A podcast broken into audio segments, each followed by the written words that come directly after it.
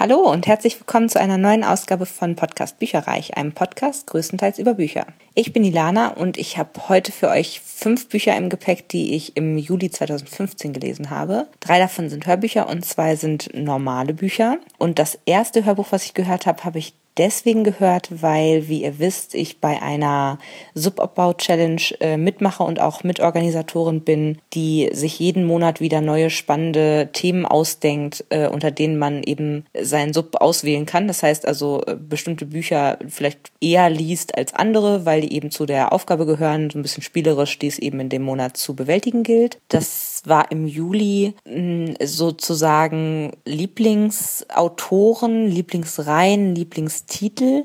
Das heißt, von allen, die mitgemacht haben, wurden im, bei der Anmeldung abgefragt, was eben genau diese Titel und Bücher und Autoren sind. Die wurden dann gesammelt und ähm, man konnte dann sozusagen dadurch, dass man die Lieblingsautoren oder Titel von anderen Menschen gelesen hat, Sonderpunkte hinzu verdienen. Also äh, so, so ein kleines Punktesystem, was wir da ja immer haben.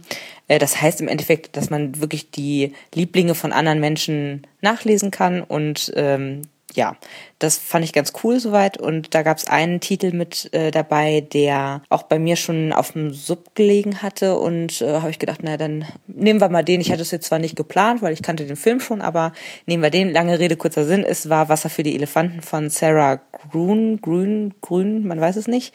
Gruen geschrieben, ähm, Sarah Grun. So, und äh, also, oder das Buch kennen wahrscheinlich viele in der Verfilmung mit Robert Pattinson und Reese Witherspoon und Christoph Walz. Der hat den äh, Ehemann beziehungsweise Bösewicht, möchte ich mal in Anführungsstrichen sagen, gespielt.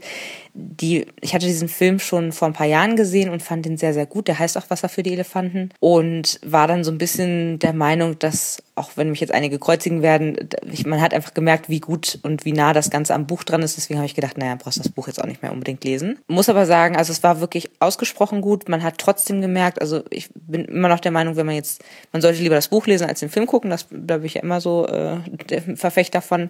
Aber prinzipiell kann man entweder das eine oder das andere lesen, weil es ist wirklich sehr eng umgesetzt, sehr gut umgesetzt.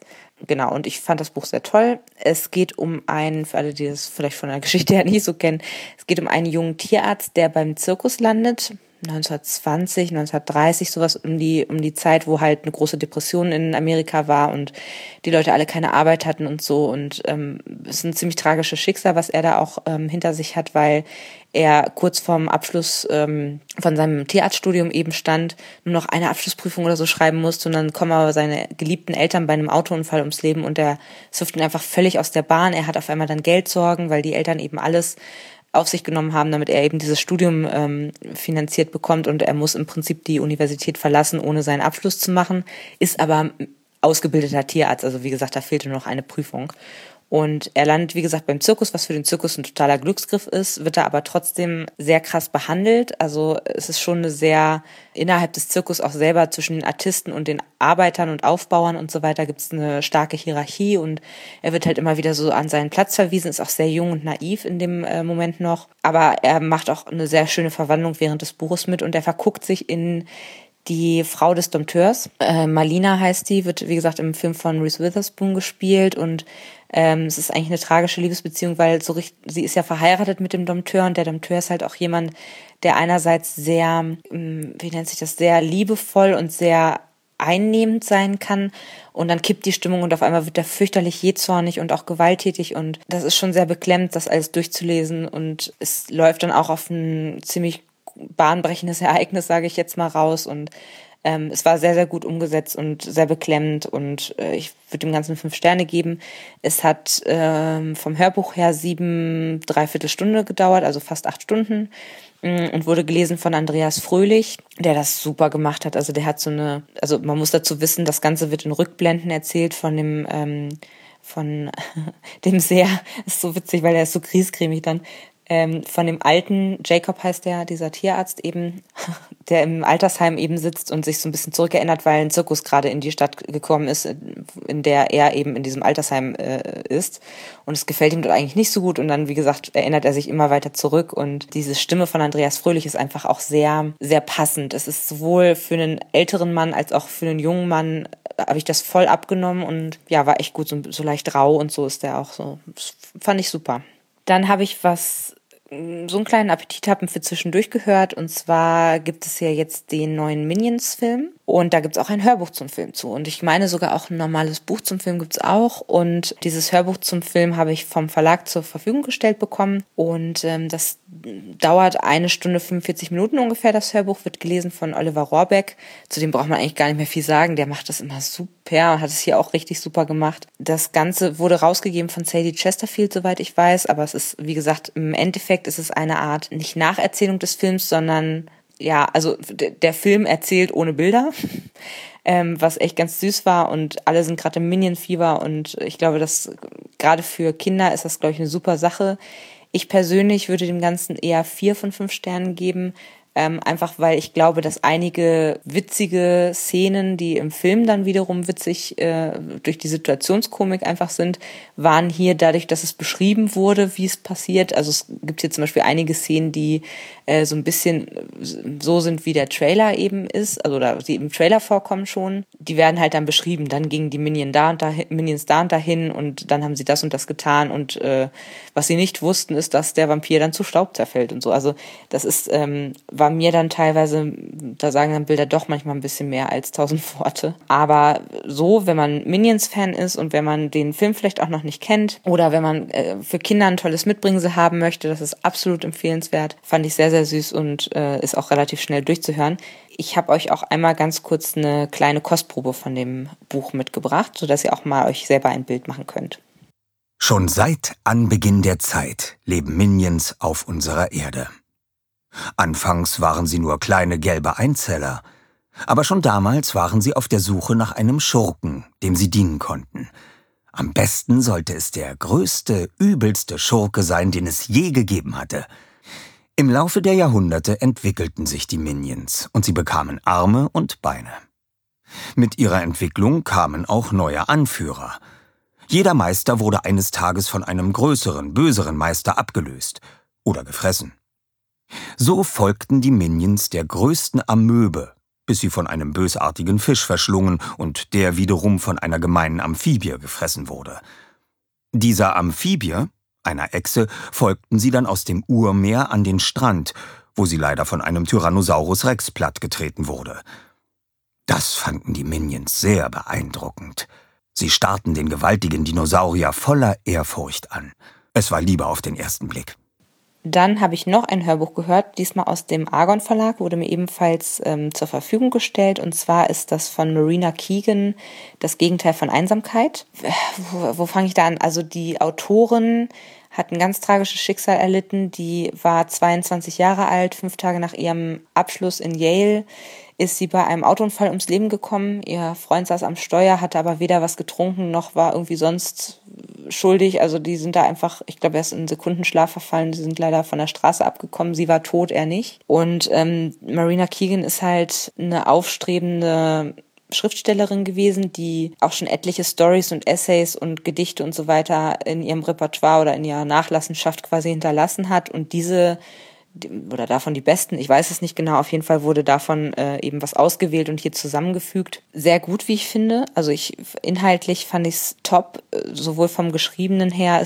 Es gab noch so eine Art Einleitung, wo auch eine Professorin von ihr nochmal ein paar Worte zu der Person selber verloren hat, dass sie eben auch sehr perfektionistisch war und das alles eigentlich gar nicht als fertig betrachtet hätte wahrscheinlich, aber dass sie ihr eben doch trotzdem ein Denkmal setzen wollten, ähm, weil sie es einfach verdient hat. Also kann ich nur so unterschreiben. Ich fand es sehr gut und wie sie so allgemein war. Ne? Also das war ganz interessant zu sehen, äh, was da für eine Persönlichkeit hintergesteckt hat. Und sie hat halt, was ich gut finde, sie hat viel aus ihrer eigenen Lebenswelt beschrieben und hat nicht versucht, irgendwie darüber hinaus noch äh, Perlen der Weisheit irgendwie zu verstreuen von Sachen, von denen sie eigentlich gar keine Ahnung hat. Heißt konkret, also viele dieser Stories und Essays drehen sich halt um junge Erwachsenen, um Beziehungen, die eben in dem Stadium eingegangen werden können, sage ich jetzt mal. Ganz unterschiedliche Geschichten war da drin. Zum einen äh, beispielsweise äh, die Besatzung eines Unterseeboots, die aus irgendeinem Grund nicht mehr richtig hochtauchen konnten und wussten, dass sie bald sterben werden und wie das so äh, von denen her ist. Dann zum Beispiel eine kleine Geschichte zum Thema Winterferien und wie merkwürdig das manchmal ist, wenn man schon ausgezogen ist und dann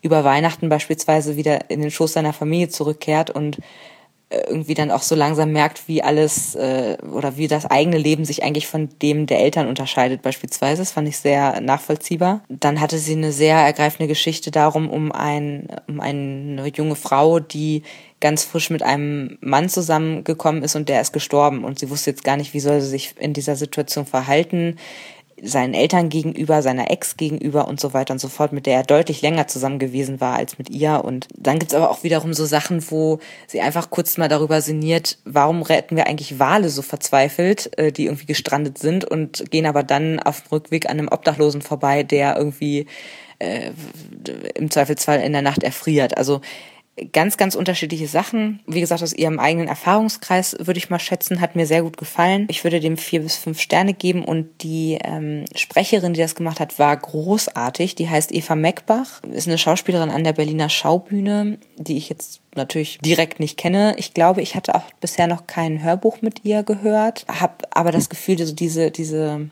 die Stimme ist perfekt dafür ausgewählt gewesen. Es war sehr, ich sag mal, unaufgeregt, aber sehr mitfühlend. Ich weiß gar nicht, wie ich das richtig beschreiben soll. Also ich habe mal auf jeden Fall einen kleinen Ausschnitt hier mitgebracht, damit ihr selber auch mal hören könnt, was ich meine. Ich fand die sehr, sehr gut dafür. Wir haben kein Wort für das Gegenteil von Einsamkeit. Aber wenn es eins gäbe, könnte ich sagen, genau das will ich im Leben. Ich bin sehr dankbar dafür, es in Yale gefunden zu haben. Es ist nicht ganz Liebe und nicht ganz Gemeinschaft. Es ist einfach dieses Gefühl, dass da Leute sind, eine ganze Menge Leute, die alle an einem Strang ziehen, die auf deiner Seite sind. Wenn die Rechnung bezahlt ist und du noch am Tisch bleibst, wenn es vier Uhr nachts ist und niemand ins Bett geht, der Abend mit der Gitarre, der Abend mit dem Filmriss, all das, was wir zusammen erlebt und gesehen haben, worüber wir gelacht haben, was uns bewegt hat. Yale besteht aus vielen kleinen Kreisen, die wir um uns ziehen. A cappella-Gruppen, Sportteams, Verbindungen, Gesellschaften, Clubs. Lauter kleine Gruppen, die uns das Gefühl von Liebe, Sicherheit und Zugehörigkeit geben. Selbst in den einsamsten Nächten, wenn wir nach Hause an unsere Computer stolpern, allein, müde, wach. Das alles haben wir nächstes Jahr nicht mehr. Das macht mir Angst. Dieses Netz zu verlieren macht mir mehr Angst, als nicht den richtigen Job, die richtige Stadt, den richtigen Mann zu finden. Dieses schwer fassbare, undefinierbare Gegenteil von Einsamkeit. Jeder hält sich für besonders. Meine Oma wegen ihrer Marlboro-Werbung, meine Eltern wegen ihrer Diskos und dem Mond. Du kannst alles sein, erzählen sie uns. Niemand ist so wie du. Aber ich habe meinen Namen auf Facebook gesucht und acht kleine Bilder gefunden.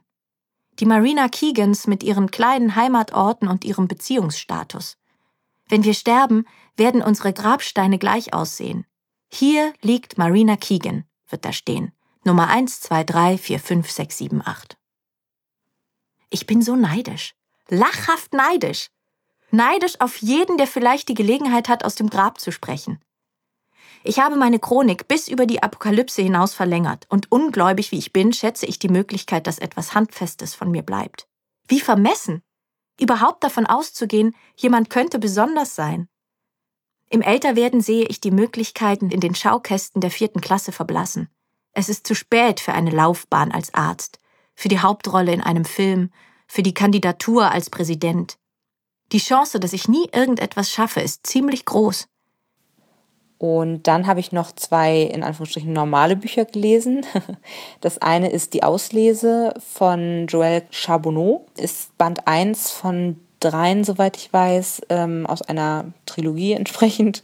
Ähm, ist eine klassische Science-Fiction-Geschichte, 415 Seiten und ich würde dem so um die vier Sterne geben. Ich möchte auf jeden Fall wissen, wie es weitergeht. Also es ist so ein bisschen wie Tribute von Panem neu erzählt, sage ich jetzt mal. Also wer ja die Tribute von Panem gut fand, der wird hier auch seinen Spaß dran haben. Es geht um eine Gesellschaft, die seine späteren Anführer auswählt durch so eine Art Auslese nennt sich das eben, wo die klügsten Köpfe einen, ich glaube, vierteiligen Test durchlaufen. Einen schriftlichen, wo eben ganz viel Wissen abgefragt wird. Dann einen, wo praktisches Wissen getestet wird. Also solche Geschichten wie, äh, welche Pflanzen kann man unbedenklich essen. Äh, wie reinigt man verseuchtes Wasser, weil also die Grundprämisse ist, dass eben Amerika, es gab einen großen Atomkrieg und alles ist zerfallen und die Wiederbesiedlung ist jetzt quasi das, die Aufgabe der ganzen Menschheit und alles ist verstrahlt so und man muss halt irgendwie durch, durch ja, Genmanipulation zum Beispiel züchten die dann auf einmal Kartoffeln, die eben in diesem verseuchten Boden wachsen können, ohne selber verseucht zu sein und solche Geschichten. Ähm, das heißt, solche Sachen werden abgefragt. Der dritte Teil ist dann so ein bisschen dieses Gemeinschaftsdenken, also als Gruppe Aufgaben lösen. Und das vierte ist das Allerschlimmste. Und äh, zwar werden die dort, ich glaube, 700 Meilen oder so müssen sie selbstständig zurücklegen innerhalb von verseuchtem Gebiet und müssen eben, äh, weiß nicht, die ersten 25 oder so, so, ich weiß nicht mehr genau, die eben ankommen am Bestimmungsort, die sind dann eben an der Akademie aufgenommen.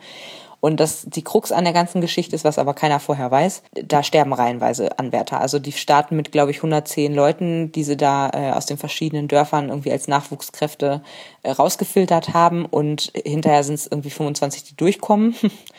Und äh, bei dem bei dem schriftlichen Test ist das alles noch gar nicht so. Ähm, aber sobald die dann eben in diesen praktischen Test kommen, müssen die dann eben auch die Pflanzen essen, die sie ausgewählt haben, die man bedenkenlos essen kann. Und da äh, streckt es schon den einen oder anderen nieder. Und ähm, genauso geht's dann halt weiter und besonders schlimm ist dann eben diese, diese Reise durch, durch dieses völlig verseuchte Gebiet, wo auch irgendwelche mutierten Menschen dann mit Krallen irgendwie rumlaufen und die angreifen und sowieso, also sich zu verpflegen da mit Wasser und, und äh, Essen und so weiter ist super schwierig. Die anderen, teilweise andere Kandidaten versuchen einen umzubringen, weil sie denken, dass sie es dann oder anders nicht schaffen, weil das, weil sie vielleicht auch denken, dass das äh, eine Voraussetzung ist, um später dann eben auch erfolgreich zu sein und, und angenommen zu werden von diesen äh, Spielführern in Anführungsstrichen.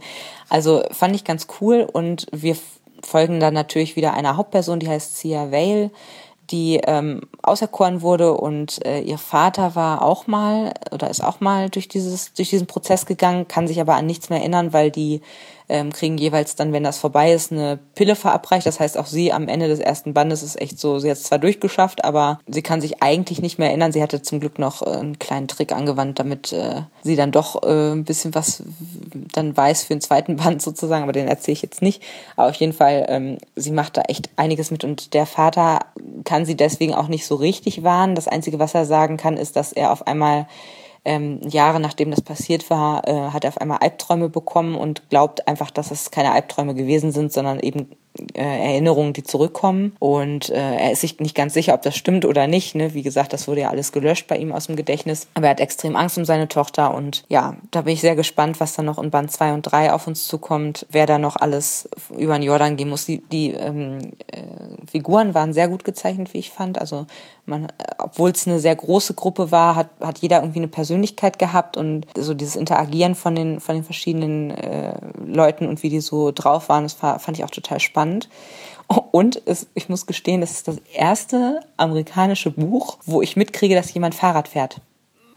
Also schon vor dem, vor dem, äh, vor dieser Auslese, aber auch in der Auslese selber, wenn die da diese Meilen zurücklegen müssen, äh, fahren die sehr viel Fahrrad und fand ich ganz lustig, weil ich meine, achte da ja sonst nicht drauf, ne? Aber das ist so das erste Mal, dass ich bewusst mitbekommen habe, dass in einem amerikanischen Buch als Fortbewegungsmittel das Fahrrad gewählt wurde. So, Punkt. Mehr sage ich dazu jetzt nicht. Ähm, und dann habe ich noch ein Buch gelesen, und zwar den zweiten Fall von Anna Kronberg. Tiefer Fall nennt sich das Ganze. Ist von Annelie Wendeberg geschrieben. Ich glaube, letztes, letzten Monat hatte ich euch den ersten Band davon vorgestellt. Es ist wie so eine Art, naja, Spin-off kann man es nicht richtig nennen, also es ist auf ein, ja, auf Sherlock Holmes basierte Geschichte ähm, einer Bakteriologin im 19. Jahrhundert, die sich also als Mann verkleiden muss, weil sie als Frau eigentlich gar nicht Medizin praktizieren darf. Das heißt, sie hat sich im kompletten Studium der Medizin, die eben dazu geführt hat, dass sie Bakteriologin wurde, äh, als Mann verkleidet und jetzt lockert sich das alles gerade so ein bisschen äh, stärker auf. Das heißt, sie tritt normalerweise als Dr. Anton Kronberg auf, heißt aber eigentlich Anna Kronberg und im ersten Band ist sie quasi Sherlock Holmes ähm, begegnet und die haben gemeinsam einen Verschwörungsfall aufgedeckt, der sich um infizierte Menschen handelte. Und jetzt im zweiten Teil wird sie, äh, hatte sie sich eigentlich zurückgezogen und äh, hat versucht, sich zu verstecken vor eben den Drahtziehern von, von dieser Geheimorganisation, die sie im ersten Teil so halbwegs überlistet hatten. Aber der Oberstrippenführer Moriarty, der eben auch Holmes-Fans bekannt sein sollte als der Bösewicht, findet sie und entführt sie und zwingt sie dazu, bakteriologische, biologische Kriegswaffen herzustellen. Und äh, darum geht es im zweiten Teil. Das Buch hat 330 Seiten und ich würde dem drei bis vier Sterne geben, einfach deswegen, weil ich konnte es jetzt relativ schnell durchlesen. Hätte ich das nicht so schnell oder innerhalb weniger Tage gelesen, hätte ich wahrscheinlich noch mehr das Gefühl gehabt, dass sich das ein bisschen zieht. Ich finde es trotzdem noch von der Idee, von der Grundidee und auch von der Schreibe her unfassbar intelligent, unfassbar gut gemacht. Da merkt man richtig, dass das so, so ein, wie so ein Schachspiel, das ist fast wie so ein Schachspiel, was man sich irgendwie anguckt von zwei Leuten, wo man echt merkt, dass die einiges äh, im Oberstübchen haben. Ähm, aber es war dann doch so, da, durch diese Gefangenschaft und durch die relativ gleichbleibenden Tagesabläufe fühlte sich das sehr stark nach einem Mittelteil an. Es gibt also, wie gesagt, auch noch einen ähm, dritten Teil, der Ende des Jahres rauskommt oder im Herbst rauskommt. Und dann wird es auch noch ein ja, Prequel geben, was, glaube ich, im Januar 2016 rauskommt. Also für mich hat sich leider ein bisschen zu stark nach Mittelteil angefühlt, obwohl auch was passiert ist. Aber äh, ja, wie gesagt, es war mir wahrscheinlich, also mir ein bisschen zu sehr, dass sich das hingezogen hat. Dadurch, dass ich das in wenigen Tagen durchlesen konnte, habe ich es nicht ganz so stark empfunden. Aber ich weiß, wenn ich das jetzt ähm, außerhalb meiner Ferien gelesen hätte und ich hätte dafür irgendwie, weiß nicht, zwei Wochen insgesamt gebraucht, dann äh, hätte ich irgendwann wahrscheinlich keine Lust mehr gehabt, weil ich das Gefühl gehabt hätte, dass da nichts Neues mehr passiert. So war es aber ganz gut und ich bin sehr gespannt, wie das Ganze im dritten Band fulminant abgeschlossen wird. Das habe ich übrigens auch vom Verlag zur Verfügung gestellt bekommen. Das war schon wieder für den Juli 2015. Wir hören uns nächsten Monat wieder mit den Dingen, die ich im August gelesen habe. Tschüss! Informationen zu allen Büchern, über die ich heute gesprochen habe, findet ihr auf meiner Website www.bücherreich.net mit UE. Ihr könnt dort oder auf Facebook unter www.facebook.de slash podcastbuicherreich in einem Wort durch mit mir in Kontakt treten. Meine E-Mail-Adresse lautet buicherreich at gmail.com. Wenn ihr diesen Podcast über iTunes abonniert habt, würde ich mich riesig freuen, wenn ihr mir eine 5-Sterne-Bewertung hinterlasst. Dies ist ein privater Buch-Podcast, in dem ich nur meine eigene private Meinung wiedergebe. Wenn mir ein Buch oder Hörbuch kostenlos zur Verfügung gestellt wird, kennzeichne ich es entsprechend auf meiner Website.